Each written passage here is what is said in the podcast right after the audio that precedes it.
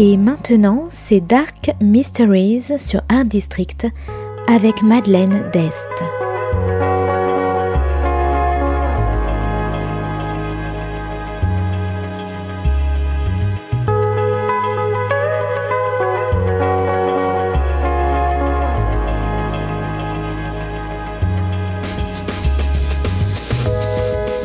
Welcome to Dark Mysteries, a book review show devoted to crime, mysteries, thrillers, and the dark side of human nature.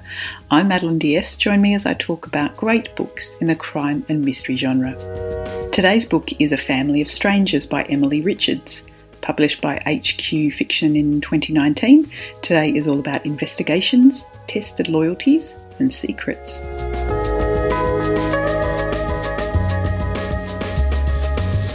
Ryan is a podcaster who runs a true crime show about cold cases. She and a friend investigate murders with the hope that the police will reopen the case and solve the crime.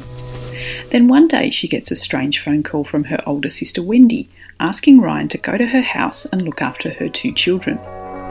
Wendy, who's an executive in the family property business, has had to go on the run because she fears she'll be implicated in a murder. Ryan tries to talk sense into her and get her to go to the police, but Wendy hangs up and doesn't answer her phone when Ryan tries to call her back.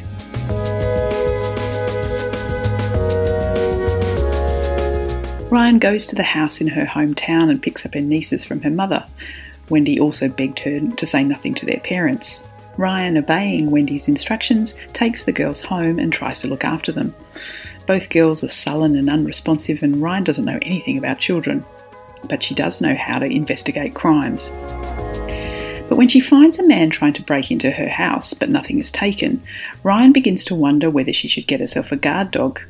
And the closest kennel is owned by the man she used to love until her very first investigation went totally wrong.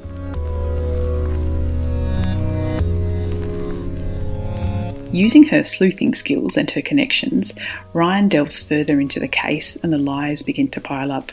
She begins to wonder does Ryan know her sister at all? A Family of Strangers is a thriller about family secrets and the lies we tell our nearest and dearest. It's about who you believe and how your love for someone often clouds your judgment. Can you be completely wrong about someone you've known your whole life?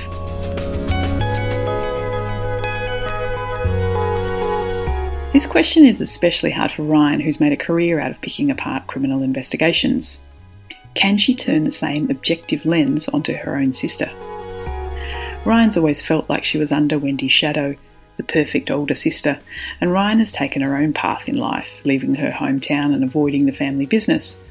But through her own delving into the past, she learns that Wendy is not as perfect as she has always thought. A Family of Strangers is also a love story about how Ryan and her lost love find connection again after the trauma they both suffered during one of Ryan's first cases, where she foolishly tried to confront a suspected murderer. It's also a love story about family. At her sister's request, Ryan takes care of her nieces and builds a bond with the young girls she barely knew before.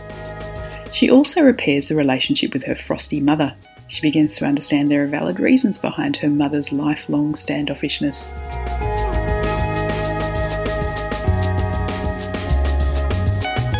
So if you like family mysteries, podcasts, trained dogs, a rekindled love affair, and Florida, you might like A Family of Strangers by Emilie Richards.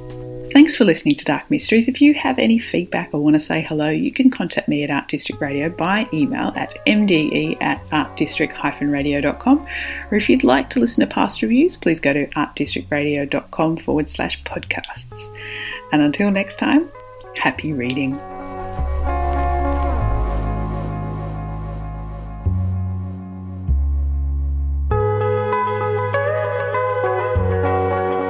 C'était Dark Mysteries sur Art District, la chronique en anglais de Madeleine Dest qui nous vient directement d'Australie.